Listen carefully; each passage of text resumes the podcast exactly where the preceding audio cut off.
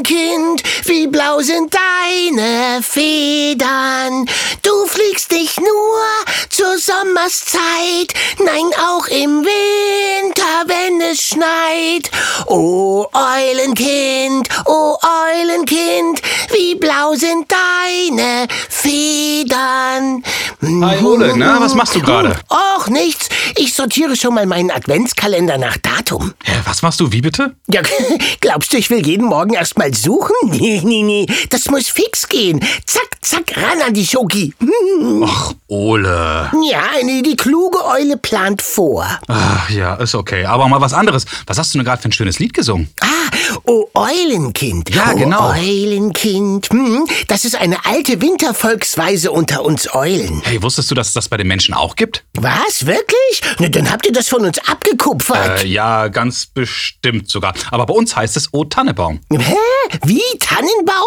Naja, der Text lautet O Tannebaum, O Tannebaum, wie grün sind deine Blätter. Du grünst nicht nur zur Sommerzeit, nein, auch im Winter, wenn es schneit. O Tannebaum, O Tannebaum, wie grün sind deine Blätter. Warum das denn? Oder weißt du was? Das ist eine richtig gute Frage. Ja. Hier könnten wir doch mal genauer hinschauen. Ja, geht das wieder los? Hm.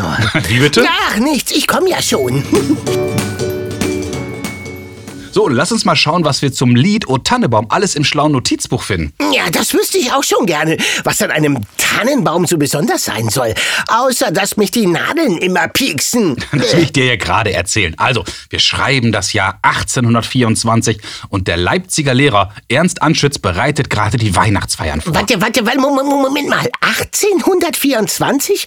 Warte mal, da bist du gerade eingeschult worden, richtig? Hey, du Frechdachs. Auf jeden Fall war Anschütz auf der Suche nach Liedern, die er kindgerecht auf Weihnachten umdichten konnte. Und dafür hat er unser Eulenlied genommen. Ende gut, alles gut. Naja, nicht so schnell.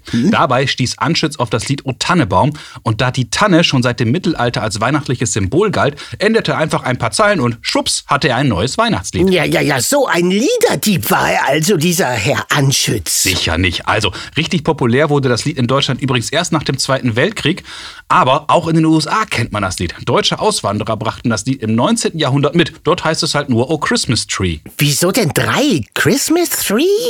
Tree ist Englisch und heißt Baum, nicht Three wie drei. so. Ursprünglich war O Tannebaum übrigens ein trauriges Liebeslied und die immergrünen Blätter standen für die Treue. Daher hieß es statt Wie grün sind deine Blätter auch damals Wie treu sind deine Blätter. Ja, aber wieso denn eigentlich Blätter? Tannen haben doch Nadeln. Ole, das ist eine super Frage von dir. Respekt. also, botanisch gesehen sind Nadeln Blätter. Nur eben mit sehr kleinen Blattflächen. Oh, hätte ich nur nicht gefragt. Hm. Zu spät. Ja.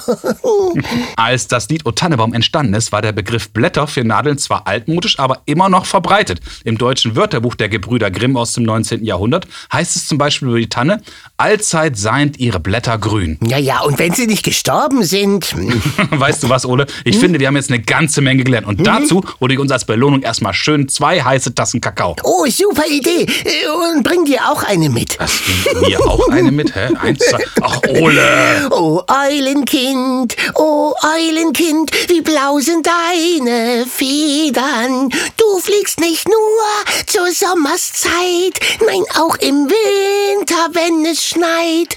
Oh Eulenkind, oh Eulenkind, wie blau sind deine Federn.